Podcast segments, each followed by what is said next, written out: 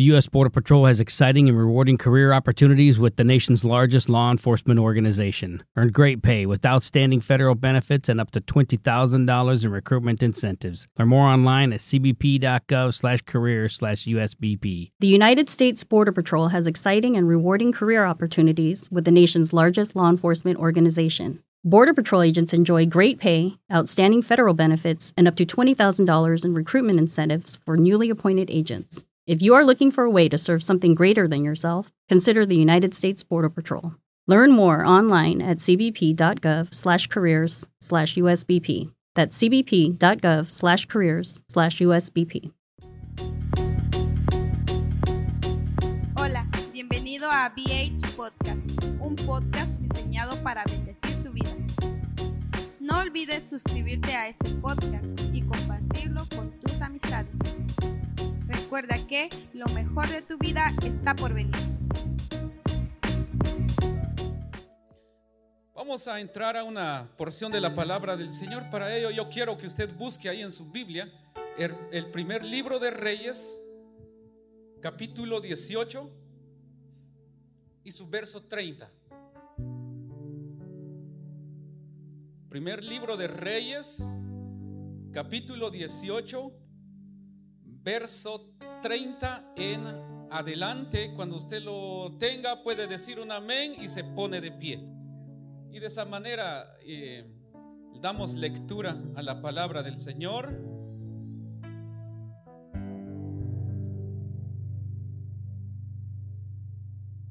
Amén. Primer libro de Reyes, capítulo 18, verso 30. Dice así la palabra del Señor. El verso 30. Entonces dijo Elías a todo el pueblo, acercaos a mí, y todo el pueblo se le acercó, y él, dice, arregló el altar de Jehová que estaba qué? Arruinado. Y tomando Elías doce piedras, ¿cuántas piedras tomó Elías? Doce piedras conforme al número de las tribus de los hijos de Jacob, al cual había sido dada palabra de Jehová diciendo, Israel será tu nombre, edificó con las piedras un altar en el nombre de Jehová, después hizo una zanja alrededor del altar en que cupieran dos medidas de grano, preparó luego la leña y cortó el buey en, en pedazos y lo puso sobre la leña y dijo, llenad cuatro cántaros de agua y derramadla sobre el holocausto y sobre la leña. Y dijo, hacedlo otra vez. Y otra vez lo hicieron. Dijo aún, hacedlo la tercera vez. Y lo hicieron la tercera vez.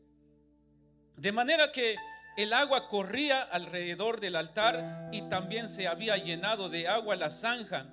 Cuando llegó la hora de ofrecerse el holocausto, se acercó el profeta Elías y dijo, Jehová, Dios de Abraham, de Isaac y de Israel, sea hoy manifiesto que tú eres Dios en Israel y que yo soy tu siervo y que por mandato tuyo he hecho todas estas cosas. Respóndeme, Jehová, respóndeme para que conozca este pueblo que tú, oh Jehová, eres el Dios y que tú vuelves a ti el corazón de ellos. Entonces cayó fuego de Jehová y consumió el holocausto, la leña, las piedras y el polvo, y aún lamió el agua que estaba en la zanja.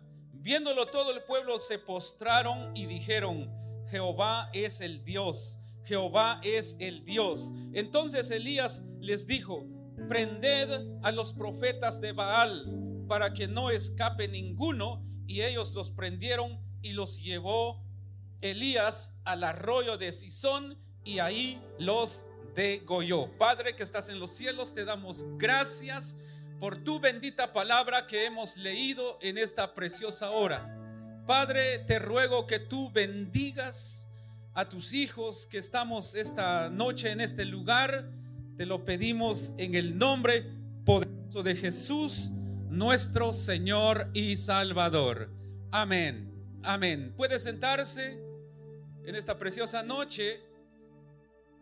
Esta es una segunda parte prácticamente, hermanos, de la, de la palabra, de la enseñanza del día miércoles. Estuvimos hablando sobre lo que es el altar y esta es la continuación de este mensaje.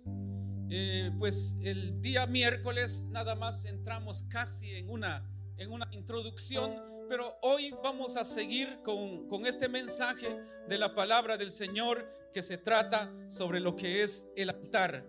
Estuvimos hablando de que nosotros necesitamos hoy y urgentemente levantar un altar en nuestros hogares y pudimos ver la necesidad del por qué nosotros necesitamos, hermanos, eh, un altar en nuestros hogares, un altar personal, un altar donde usted, o eh, un altar donde usted pueda entrar y hablar con Dios, donde usted en cualquier momento pueda entrar ahí. Solamente usted tiene ese, ese privilegio de poder entrar en ese altar y de poder eh, hablar con Dios. Pero bien, Hermanos, el altar, en realidad, ¿qué es el altar?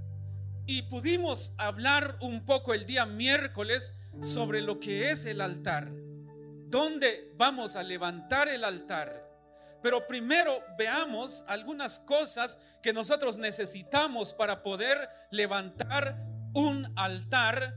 En primer lugar, el primer lugar que Dios pide de cada uno de nosotros es nuestros corazones. Recuerde lo que dice el profeta, dame, hijo mío, tu corazón y miren tus ojos por mis caminos. Lo que el Señor nos está pidiendo hoy en día es nuestro corazón. Pero ahora bien, para poder levantar el altar, estuvimos hablando sobre algunos altares que están caídos, algunos altares que están arruinados, algunos altares que están hechos cenizas. Entonces hoy, hermanos, vamos a hablar cómo nosotros podemos o cómo reconstruir el altar. Repita conmigo, reconstruir el altar. Una vez más, cómo reconstruir el altar. Porque hay altares caídos, hay altares arruinados. Aquí donde donde eh, se encuentra Elías en ese momento, porque había, hermanos, un reto de parte de los profetas de Baal, hermanos, hacia el profeta de Dios. Había, había, se hizo un reto a ver quién iba a responder, a ver qué Dios iba a responder. Y la Biblia narra, hermanos, en, este capítulo 18, hermanos, eh, narra de que los profetas de Baal, que eran numerosos, hermanos, que eran bastantes, dice que comenzaron a clamar a Baal. Pero como Baal no, no respondía, entonces ellos comenzaron a hacer sacrificios, a sacrificar sus cuerpos, a, cortarse, hermanos, eso sí que a cortarse, a, a sangrar, comenzaron a sangrar, ofrecieron su sangre a Baal con tal que Baal respondiera su petición, su clamor.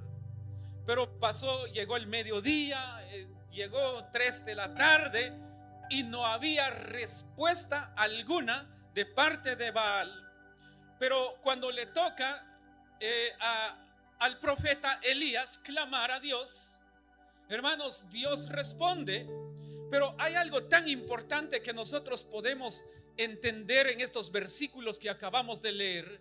Dice ahí que el altar de Dios, dice, si, usted le pone atención, si usted y yo nos damos cuenta, dice ahí el verso 30, entonces dijo Elías a todo el pueblo, acercaos a mí, y todo el pueblo se le acercó.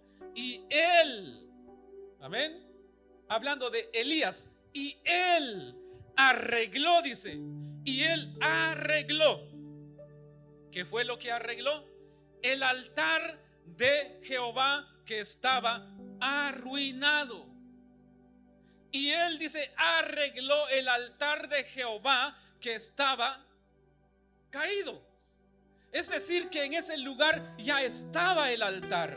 En ese lugar, en algún momento Dios ya se había manifestado En algún momento Dios ya había hablado, en algún momento el poder de Dios se había manifestado en ese lugar, pero por X razón o por el pecado del pueblo de Israel, de los gobernantes de Israel, es que ese altar estaba en ruina, estaba caído. Y tenía que llegar el profeta para arreglar ese altar y poder levantar una vez más ese altar. Ahora bien, nosotros como hijos de Dios, como cristianos, hermanos, eh, como yo les decía el miércoles, algunos, algunos tienen su altar caído, arruinado. ¿Por qué razón? Porque en otro tiempo a muchos de los que estamos aquí, estoy seguro de que muchos de los que estamos aquí antes hablaban en lenguas, sentían el poder de Dios sobre sus vidas sentían el abrazo del Espíritu Santo cuando eh, iban en el camino y cantando ahí, de repente el Espíritu Santo se manifestaba sobre ellos, de repente eh, eh, la atmósfera ahí en su trabajo, en su casa, en el camino, aún en su carro manejando, de repente esa atmósfera ahí, hermanos, cambiaba, hermanos, porque el Espíritu Santo llegaba ahí. Pero hermanos, eh, eh, entonces habían personas que tenían bien su altar, tenían su altar levantado, su altar arreglado. Hermanos, cuando oraban, Dios contestaba. Le pedían algo a Dios y Dios inmediatamente les contestaba. Y querían algo, alguien le pedía un consejo, inmediatamente el Espíritu Santo le decía lo que tenía que aconsejarle o decirle a la persona que necesitaba de ese consejo. O de repente Dios le daba alguna palabra profética, hermanos, pero por los por, por, por las cosas que ha vivido, ya sea por por el afán de la vida, por el afán, hermanos, la persona se fue olvidando de Dios.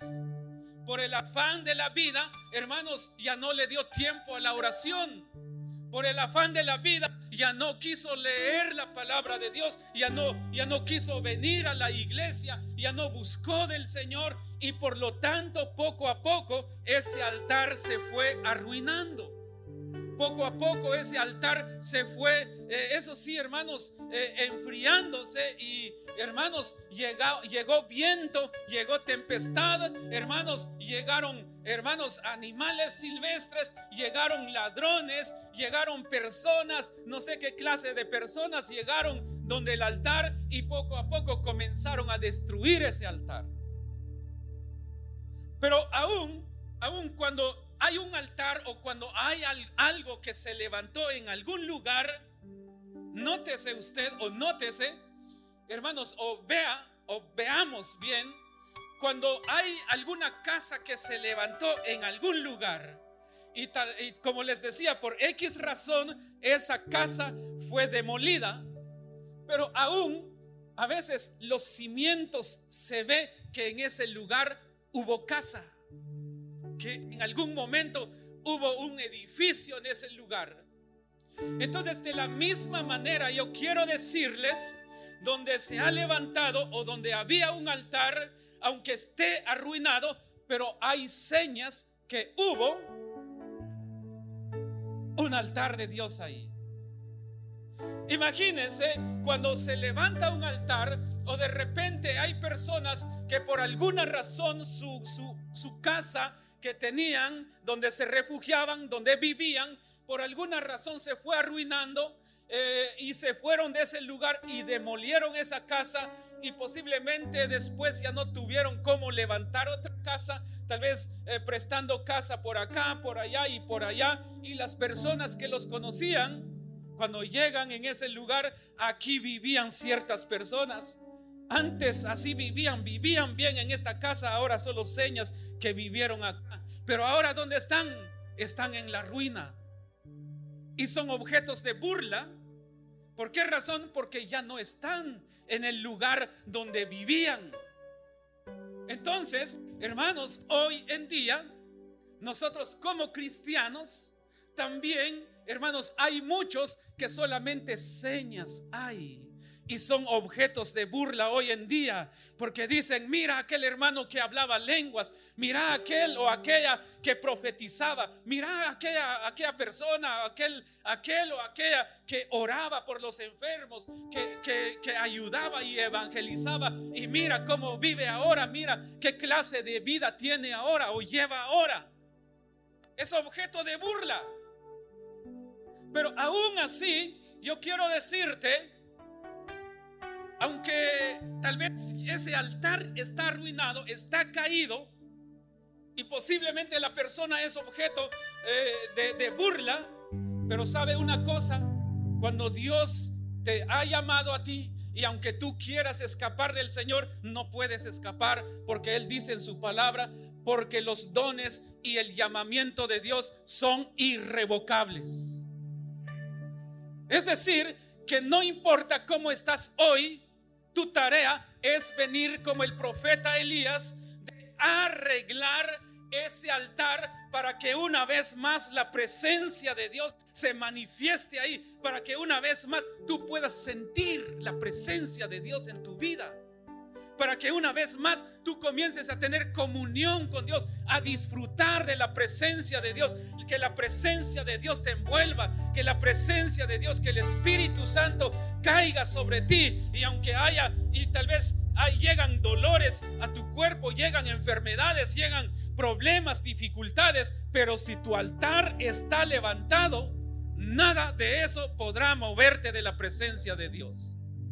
Nada de eso te podrá sacar de la presencia de Dios. Pero hermanos, entonces, entremos, entremos. Quiero enseñar cómo puedes levantar tu altar. Esto es, ya terminé con la introducción. Ahora veamos los puntos. ¿Qué necesitamos para poder levantar nuestros altares o los altares que están caídos, hermanos? Porque es necesario que esos altares puedan levantarse. Un altar estaba compuesto de piedras.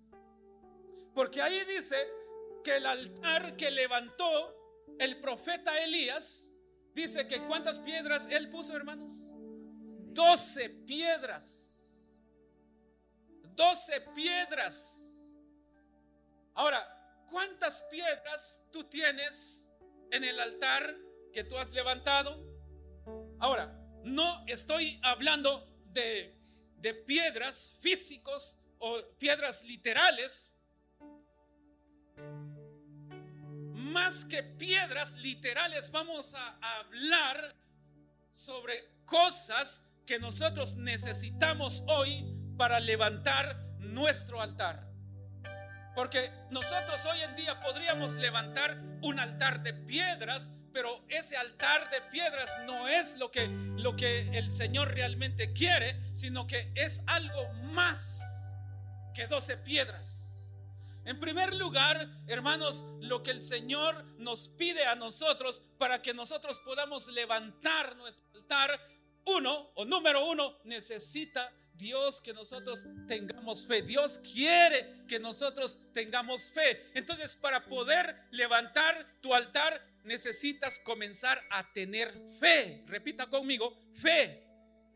Es lo que todos necesitamos necesitamos tener fe en el Señor para poder levantar ese altar. Recuerde lo que dice Hebreos capítulo 11, verso 6, pero sin fe es imposible agradar a Dios. Si vas a levantar tu altar, si vas a reconstruir tu altar, tienes que creer yo no sé cuántos obedecieron a la palabra, pero cuando yo llegué a casa, hermanos, eh, Dios me seguía hablando y no me estuve, no pude dormir casi toda la noche el día miércoles porque Dios me estaba diciendo que necesitamos levantar los altares en nuestros hogares. Y cuando yo le dije que, que, que, cuando llegara a su casa, lo primero que observara al entrar en la puerta que fuera donde está el altar en mi hogar, donde está. Y si no encontraste ese altar, mi pregunta es, ¿obedeciste? ¿Obedeciste y llegaste y viste que no había ningún altar? Entonces dijiste, qué barbaridad, no hay ningún altar a Dios en esta casa. Y dijiste, esa esquina consagraré a Dios de hoy en adelante, ahí buscaré la presencia de Dios. ¿Quién lo hizo? Yo no sé. Posiblemente algunos escucharon y posiblemente Dios tocó sus corazones, pero tal vez entró aquí y como dicen por ahí, y salió por acá.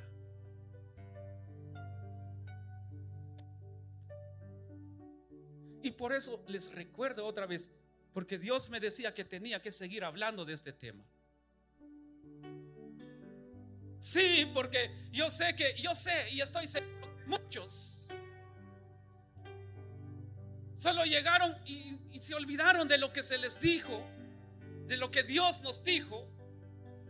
Y esto, hermanos, para que levantes tu fe o, tu altar necesitas fe. La palabra de Dios dice que la fe viene por el oír la palabra. Entonces lo que predicamos el día miércoles fue una palabra de Dios. Ahora, ¿creíste esa palabra o simplemente escuchaste esa palabra y no hiciste caso?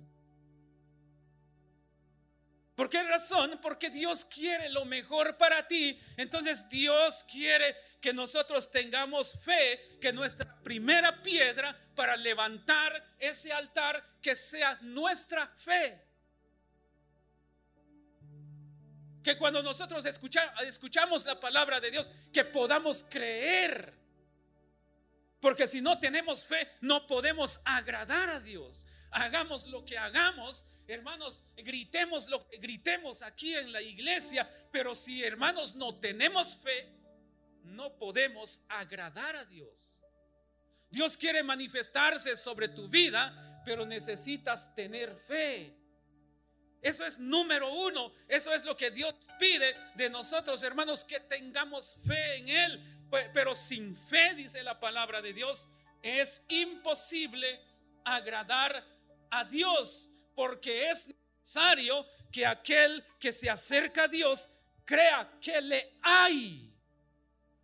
Crea que le hay, dice aquí, y entonces sigue la palabra, y que es galardonador de los que le buscan. Dios galardona a aquellos que le buscan. Por eso, hermanos amados, necesitamos levantar nuestro altar. Hay altares que están arruinados. Hay altares que necesitan ser levantados otra vez. ¿Qué pasó? ¿Dónde, es, ¿Dónde está esa pasión que tenías por buscar del Señor? No te importaba cuando te levantabas a las 5 de la mañana o cuando alguien te llamaba, vamos a visitar a tal persona, vamos a orar por él. No, no te importaba aunque estabas cansado, no te importaba, ibas y no te importaba si había lluvia, si había quien te llevara o no había quien te llevara, eso no te importaba pero en ti había ese anhelo de servir a Dios. ¿Por qué razón? Porque la presencia de Dios estaba sobre ti, porque tu altar estaba bien. Ahora, ¿dónde está esa pasión? Hay que rogarle para que venga a la iglesia. ¿Dónde está tu pasión? ¿Qué pasó con tu altar? ¿Qué pasó con tu fe? Amén. ¿Qué pasó con la fe? ¿Es pues la fe la certeza de qué, hermanos? Entonces, hermanos, ¿dónde está nuestra fe? Dios quiere hoy en día que nosotros levantemos nuestro altar, pero pongamos nuestra fe. Que esa piedra que necesitamos para poder ver a Dios, que sea tu fe. Pero para para que nosotros podamos levantar entonces el altar, para poder arreglar el altar, necesitas tener fe, pero para tener fe y poder levantar tu altar, necesitas humildad. Eso es número dos. La humildad necesitas. Todos necesitamos la humildad. Todos debemos de ser humildes. Practicar la humildad. Yo no sé por qué algunos hermanos, eh, aunque tal vez aquí no, no entra sobre lo que es la paciencia, amén. Algunos dicen yo no, a mí no me gusta decirle al Señor, Señor, dame paciencia, porque dice que cuando nosotros le pedimos paciencia al Señor, vienen más problemas. Por eso no me gusta pedir paciencia, dicen algunos. Están muy equivocados.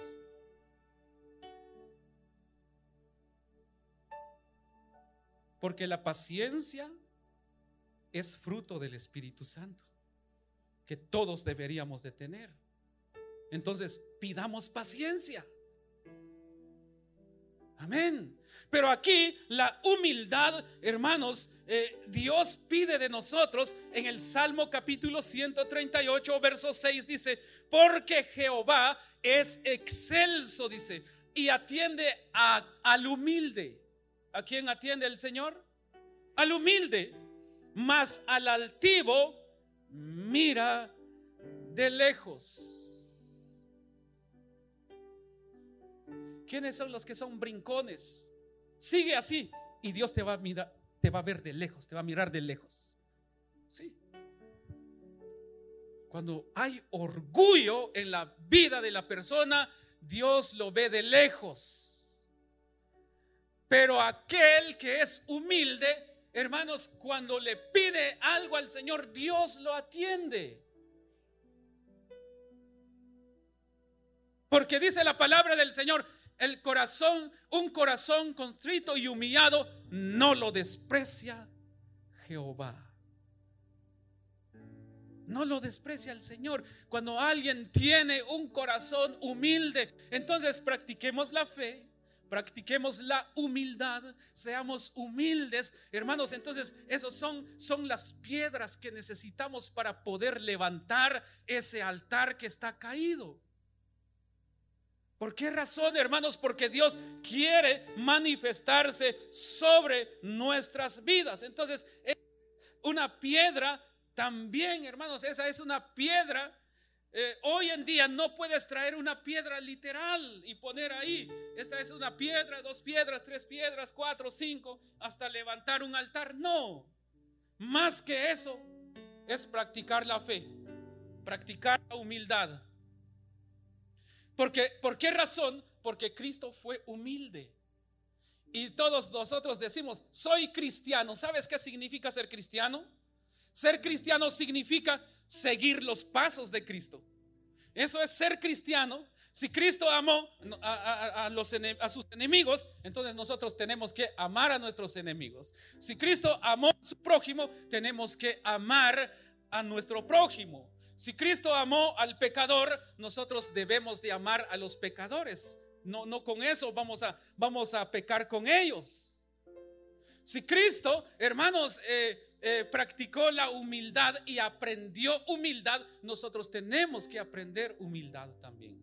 Ser cristianos es seguir los pasos de Cristo. Todo lo que Cristo hizo es lo que deberíamos de hacer. Entonces, hermanos, comienza el altar a levantarse y a arreglarse, porque en el altar es ahí donde se manifiesta el Señor. Y un algo más para que ese altar comience a levantarse y comience la presencia de Dios. Primero dijimos la fe. Número dos dijimos que la humildad. Y número tres, la sinceridad. Seamos sinceros. Amén.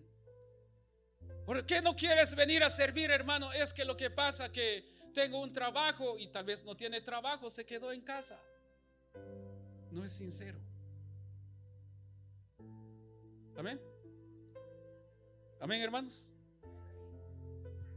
Están muy serios ahora, hermanos.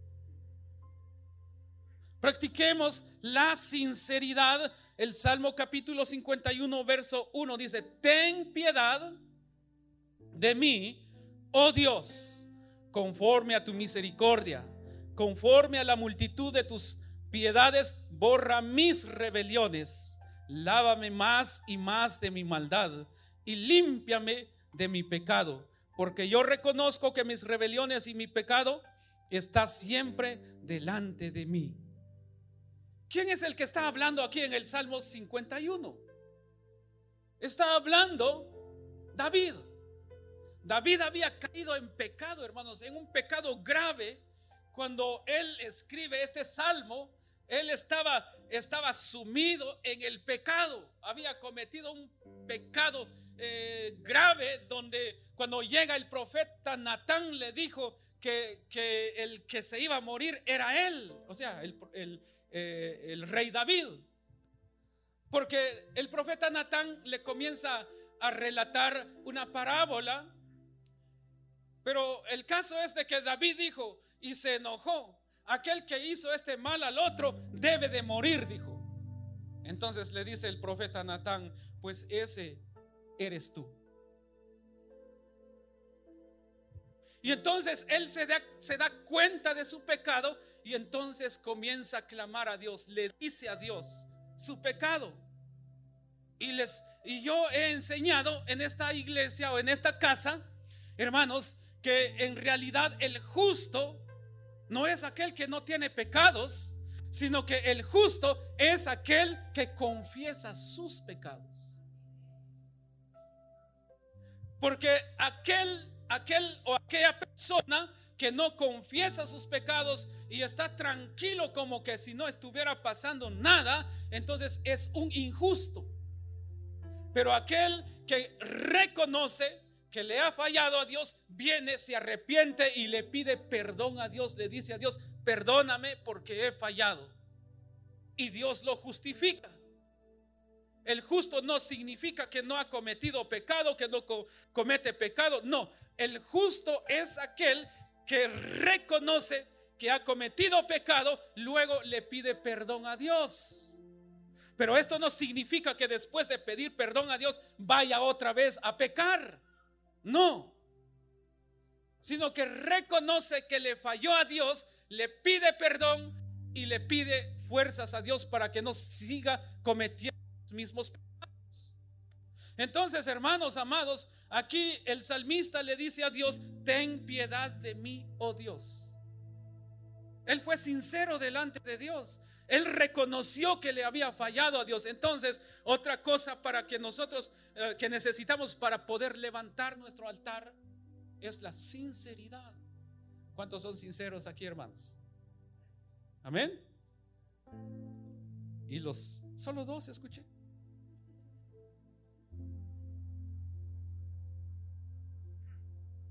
Ahí está. Tanto como los que dijeron amén son sinceros. Y los que no dijeron amén son sinceros, reconocen que no son sinceros. Entonces, eso es lo que hace a que nosotros seamos justificados, pero debemos de pedirle perdón a Dios. Amén. Ok, entonces sigamos. Y esto es de suma importancia. Porque aquí dice la Biblia, hermanos, en primer lugar, para que Elías se enfrentara a los profetas de Baal. Y para que Elías haya llegado a levantar una vez más el altar, cuando él llegó a arreglar el altar, es porque él tenía fe de que Dios le iba a contestar. ¿Verdad que sí? Él sabía que Dios le iba a contestar. Y yo estoy seguro, hermano amado, sea cual sea tu necesidad, sea cual sea el problema que estés pasando, pero si tú tienes fe y tienes fe en el Señor y comienzas a buscar del Señor, estoy seguro que Dios te va a contestar. Entonces, ahora bien, ya hablamos sobre la oración, perdón, sobre lo que es la fe, la humildad, la sinceridad. Ahora viene lo que es la oración. Hay un canto que dice que en la oración, en la oración hay poder, es poder de Dios. Y entonces, hermanos, la otra piedra que nosotros debemos de poner en nuestro altar es la oración. Entonces no es solamente, como yo les decía, busquen un lugar secreto, busquen algún lugar especial ahí, o de todos deberíamos de tener nuestro lugar secreto, pero no, no, no solamente, eh, hermanos, decir, este lugarcito va a ser para Dios, dedicado a Dios. Este es un altar para Dios. Y usted pone puros adornos ahí y ni siquiera se acerca para orar.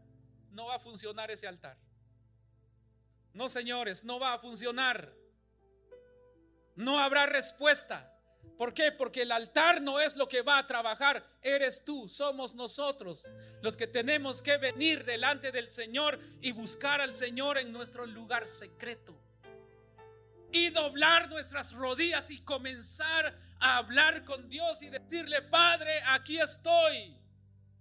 ¿Estás tú, tú con Dios nada más? ¿Quién te va a ver? Por eso, en el altar donde donde tú vas a estar, en tu lugar secreto que vas a levantar, tienes que hablar con Dios porque ahí tendrás intimidad con Él. Decirle a Él cuánto le amas. Decirle a Él todo lo que hay en tu corazón. Ahí eso sí que desnudar completamente tu corazón al Señor. Que Él vea tu corazón, cómo está tu corazón. No escondamos nada a los ojos del Señor cuando estemos en ese lugar secreto, porque nadie más te ve, solamente estás tú y Él, es todo. Entonces, hermanos, eso es lo que necesitamos, la oración. ¿Sabe lo que dice Apocalipsis capítulo 8, verso 3? Si usted lo quiere buscar conmigo, búsquelo, le, doy tiempo.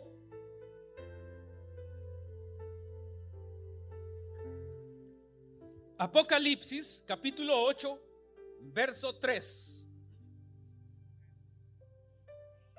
Ok, dice así, ángel, Apocalipsis 8, 3, otro ángel vino entonces y se paró ante el altar.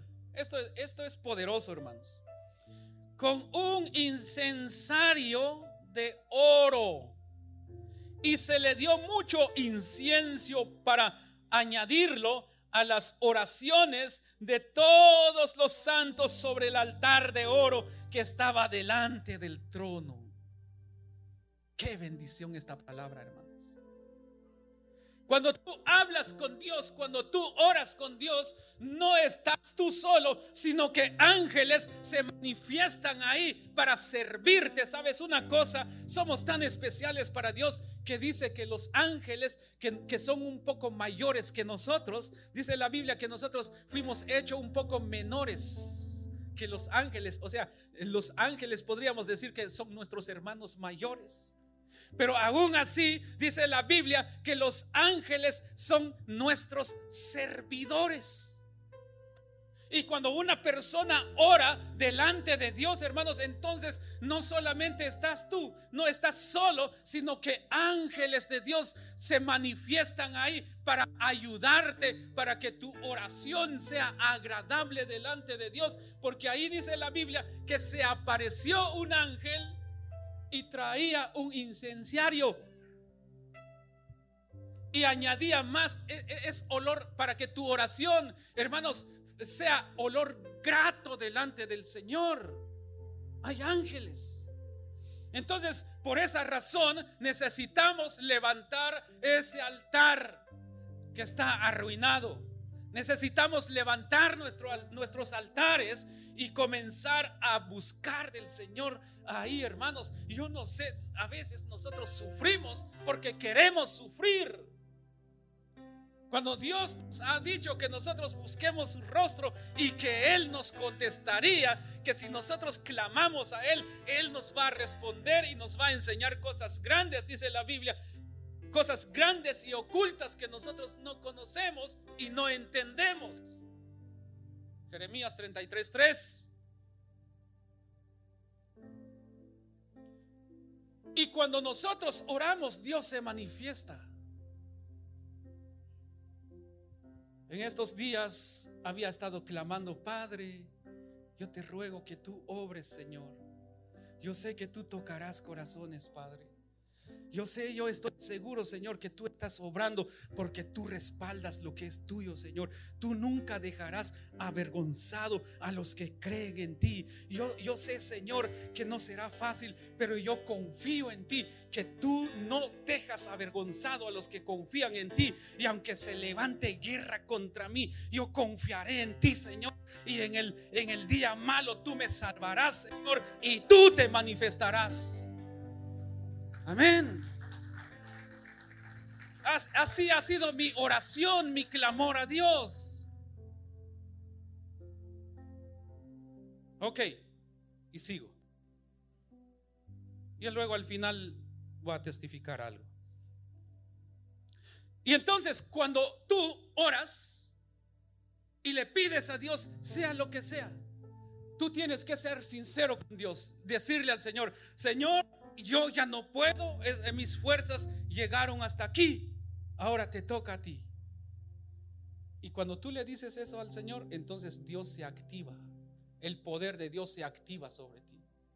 Cuando tú reconoces que necesitas de Él, Él comienza a activarse sobre ti y comienza a levantarte.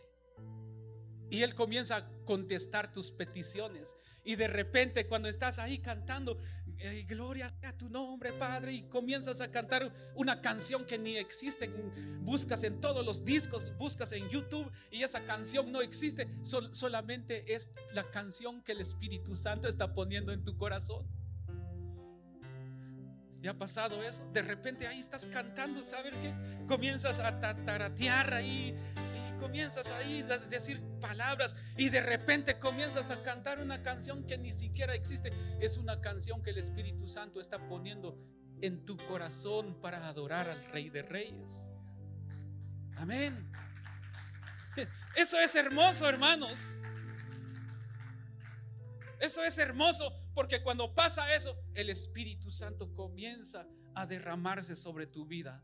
Y de repente vas manejando, cantando, y cuando sientes, comienzas a llorar de la presencia de Dios. ¿Te ha pasado eso? Eso es lo máximo. Eso es mejor que la vida. Y decir, Padre, te doy gracias porque tú eres bueno. Y tu misericordia es para siempre, Señor. Porque tú has sido bueno conmigo, Señor. Siendo yo un pecador, tú me levantaste, Jesús. Y ahora soy tu hijo, Padre, porque tú me amaste, Señor, y me conociste desde el vientre de mi madre. Tú me llamaste, me pusiste nombre, Señor. Tú me levantaste y tú prometiste que tú, Señor, estarías conmigo en todo tiempo. Y yo sigo confiando en ti. Y aunque pase el tiempo, pero yo sé, Señor, que tú te manifestarás sobre mi vida porque tú eres mi Padre y yo soy tu Hijo, Señor. Gracias, gracias, Jesús. Oh, gloria sea el nombre del Señor.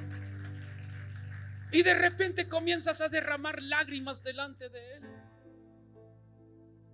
Y de repente comienzas a sentir las caricias del Espíritu Santo. Tal vez cuando te levantaste, nadie te dijo, Dios te bendiga. Tal vez eh, durante todo el día nadie te dijo, te amo, te quiero, te extrañé. Mas sin embargo el Espíritu Santo te dice, hijo, te he extrañado todo el día, mi hija. Te he extrañado todo, todo el día. ¿Sabes por qué? Porque tu altar está bien delante del Señor. Y el Señor se manifiesta ahí. Entonces tu oración tiene que ser a Él.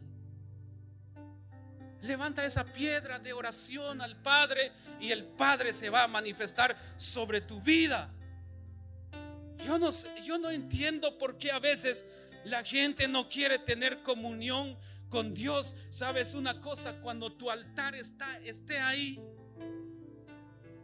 tu oración, posiblemente esta oración, posiblemente el vecino de ahí lo escucha o no sé si lo escucha. Y posiblemente los vecinos de allá escuchan esta predicación o no la escuchan. Pero yo quiero decirte que cuando tú tienes un altar levantado delante de Dios y doblas tus rodillas aún, aunque en silencio en tu corazón tú oras, el Señor escucha lo que tú dices. Amén. Y cuando tú oras, tu oración no queda nada más. Ese techo no va a detener tu oración, sino que, hermanos, cuando tú oras y tu altar está bien delante de Dios, los cielos serán abiertos sobre tu altar. Dios te verá, Dios comenzará a manifestarse sobre tu vida. ¿Por qué razón? Porque tú estás confiando en el Señor.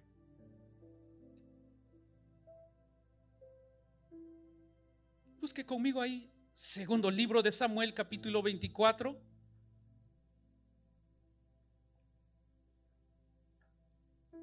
Segundo libro de Samuel, capítulo 24, verso 22.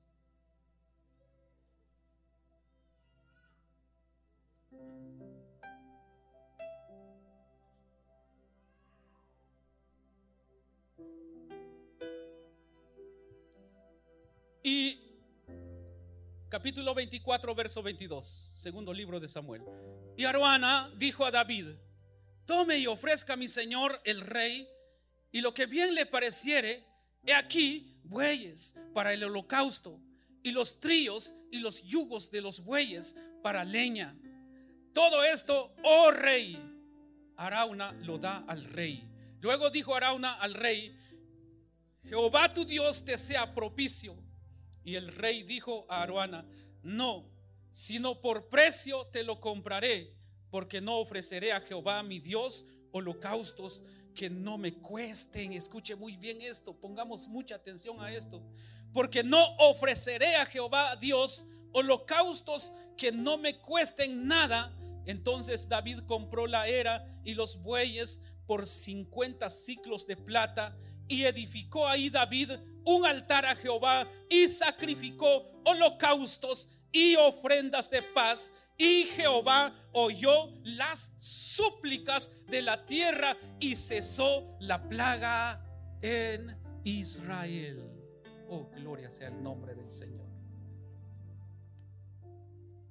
Cuando tengas tu altar, ofrece sacrificio. En los tiempos de Moisés, en el Antiguo Testamento, hermanos, en el altar se tenía que ofrecer sacrificios. Pero los sacrificios que habían que llevar, hermanos, no tenían que ser eh, sacrificios así que no costara, sino que había que llevar sacrificio que costara y lo mejor. Ahora Venía pensando antes de llegar aquí a la iglesia, venía pensando, ¿cuál es el lo mejor de mi tiempo? ¿Cuál es lo mejor de tu tiempo? ¿Le das a Dios lo mejor de tu tiempo? Amén. ¿Sabes cuál es lo mejor de tu tiempo? ¿Alguien me ayuda a predicar? ¿Cuál es? Hay dos momentos que son los mejores de tu tiempo. ¿Alguien que me ayude? ¿Cuál es lo mejor de tu tiempo? Las primeras horas del día, pero la, eh, es decir, al levantarnos, ¿verdad que sí? Al abrir tus ojos sería eso. Ahora, mi pregunta es, ¿le dedicas lo mejor de tu tiempo a Dios?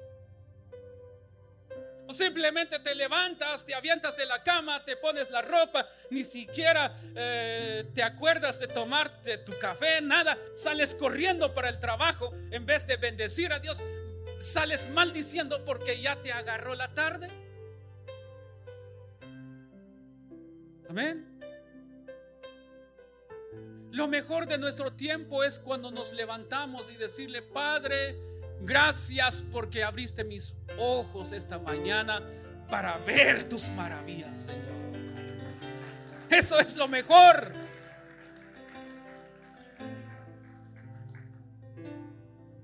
Y la otra parte de tu tiempo, que es lo mejor de tu tiempo, es cuando terminas de trabajar. Aún sin fuerzas, todo cansado, sin ganas de hacer, pero aún así, por lo último que haces, es darle gracias al Padre y decir, Padre, gracias porque en este día me diste fuerzas para trabajar. Ahora, Señor, Tu palabra dice, en paz me acostaré y así mismo dormiré, porque solo tú, oh Jehová, me haces vivir confiado. Gracias Señor. Amén. Y te acuestas a descansar. Pero algunos no se acuerdan de Dios en la mañana, ni le dan gracias a Dios cuando se acuestan. Entonces a Dios tenemos que traer sacrificios. En el tiempo antiguo se ofrecían animales, pero hoy en día tu vida es lo que tienes que entregarle a Él. Decirle al Señor, Señor, te entrego mi vida, te entrego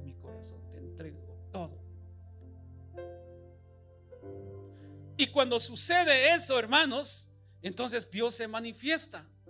Aquí, cuando David llegó el tiempo de ofrecer sacrificios sobre el altar, alguien le dijo, te doy esto, pero David dijo, no, a mí me va a costar, dijo él. Yo lo compro, porque todo lo que yo voy a ofrecer a Dios me tiene que costar, dijo David, y así lo hizo. Qué fácil es decir, hermano, este, ore por mí, estoy pasando un problema. Y sí, oramos por las necesidades, pero nosotros como hijos de Dios, nuestro deber es orar también. Pero tal si le decimos al grupo de intercesores, al pastor, a los líderes, ore por mí toda esta semana, pastor. Es más, 21 días quiero que usted ore por mí. ¿Ah? Con mucho gusto lo hago, con mucho gusto yo hago eso. Si alguien me dice, quiero que usted ore conmigo 21 días, yo oro 21 días contigo. Y si alguien me dijera, quiero que usted ore 21 días por mí porque, bueno, yo no puedo llegar, está bien, yo oro 21 días por ti. Pero qué fácil, ¿verdad? Uno orando aquí, Padre bendice al hermano porque quiere que ore 21 días. Tú conoces su necesidad. Uno postrado aquí 21 días. Y la persona que necesita oración, sentado en casa, viendo tele, viendo novelas, hablando malas palabras y uno intercediendo por él 21 días.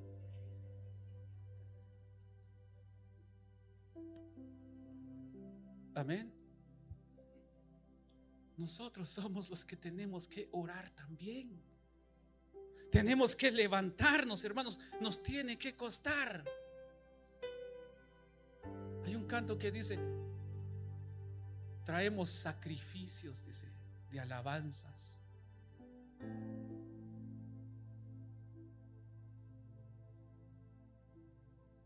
¿Cuántos sacrificios tú traes para el Señor?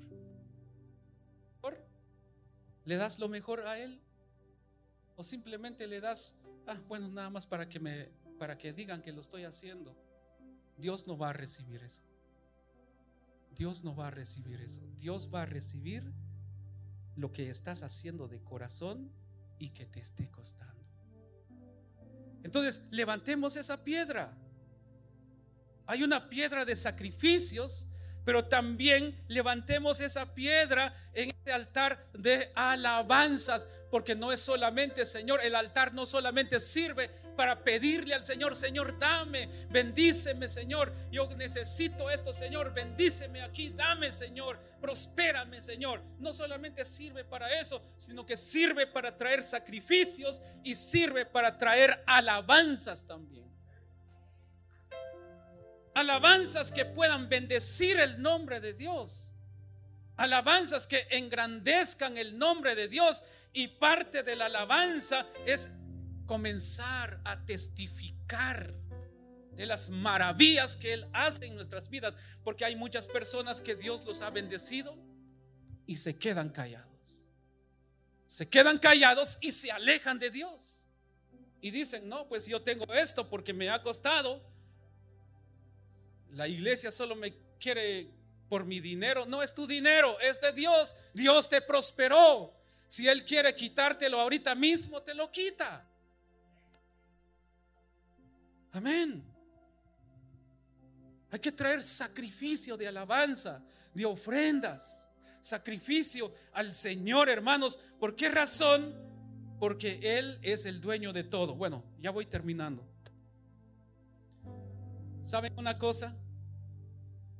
¿Cuándo hay que comenzar a levantar ese altar? ¿El otro mes? Hoy.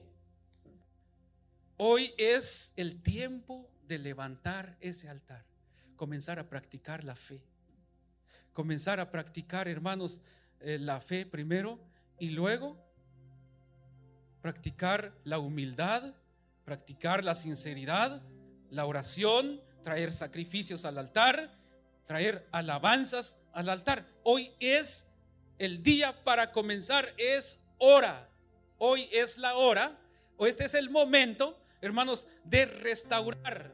Es hora de volvernos a Dios. Aquel que hablaba lenguas, que comience a hablar lenguas. Aquella persona que le gustaba venir a limpiar la iglesia, que venga a limpiar la iglesia. Aquella persona que le gustaba eh, apoyar, porque sabe una cosa, también es un don.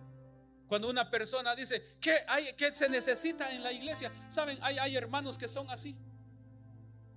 Que dicen, ¿qué se necesita en la iglesia, hermano? Se necesita esto. Miren, no puedo venir, pero mire, aquí está una ofrenda, cómprenlo, por favor. Ese es un don. El del dar la misericordia. Ese es un don. Pero ¿dónde quedaron esos dones? ¿Dónde quedó esa pasión hoy en día? Creo, hermanos, de que hoy necesitamos levantarnos y decirle, Padre, aquí estoy delante de ti. ¿Por qué no te pones de pie? Pregunto una vez más, ¿cómo está tu altar? Los que estuvimos aquí el miércoles y escucharon y los exhorté, yo les dije, les, les, los exhorto para que vayan y, vean un lugar que, donde tú puedas buscar de Dios. ¿Cuántos de ustedes lo hicieron?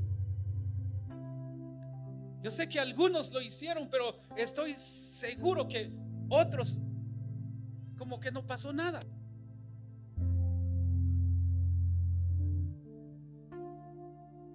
Esa noche estuve ahí, no pude dormir pensando y hablando con Dios, orando, hablando con el Espíritu Santo. No hay manifestación de fuego hoy en día en muchos hogares. ¿Por qué razón? Porque no hay búsqueda de la presencia de Dios. Por eso en los hogares, como no hay altar, lo que reina no es Dios, reinan los problemas, las discusiones, las peleas. Eso es lo que reina ahí. ¿Por qué? Porque no queremos buscar de Él. Si Dios nos ama tanto, hermanos. Así como somos, que a veces somos necios, somos, eh, tal vez suena un poco fuerte, pero a veces somos tercos, pero aún así Dios nos ama. Dios te ama así, Dios me ama a mí de esa manera. Pero Él quiere que nosotros comencemos a poner nuestra fe en Él. Porque el bien es para ti. El bien es para tu familia. Siquiera que comencemos a decir, Señor, quiero comenzar con esto. Yo no sé, yo no entiendo, Padre, pero voy a creer. Eso es comenzar a practicar tu fe. Pero voy a creer, lo voy a hacer y estoy seguro que Dios se va a manifestar sobre ti. Porque Dios quiere bendecirte. ¿Saben una cosa? El anhelo de mi corazón es que usted sea prosperado.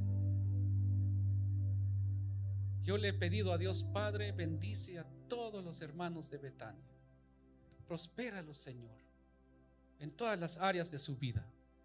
En lo espiritual, que tengan salud, que sus finanzas crezcan. Bendícelos. Yo no me voy a enojar si usted llega a ser dueño de una gran empresa y va a tener franquicias por todos lados. Yo declaro que uno de, los que estamos aquí va a ser así.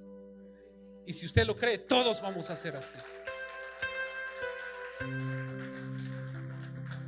Porque yo creo en un Dios grande y poderoso. Yo le digo al Señor, bendíceme Señor en mi trabajo. Dame Señor, ayúdame y le estoy diciendo al Señor, Padre, ayúdame, quiero que me des sabiduría. Ya estoy pensando para el otro año a ver qué, qué puedo emprender también. Estoy trabajando, pero también en pensando en que algo más se pueda emprender.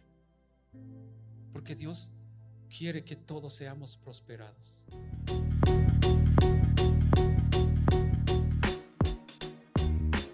Gracias por escuchar VH Podcast. Olvides que puedes suscribirte al programa en tu aplicación de podcast favorita para obtener nuevos episodios tan pronto como sean publicados. Bendiciones y recuerda que lo mejor de tu vida está por venir.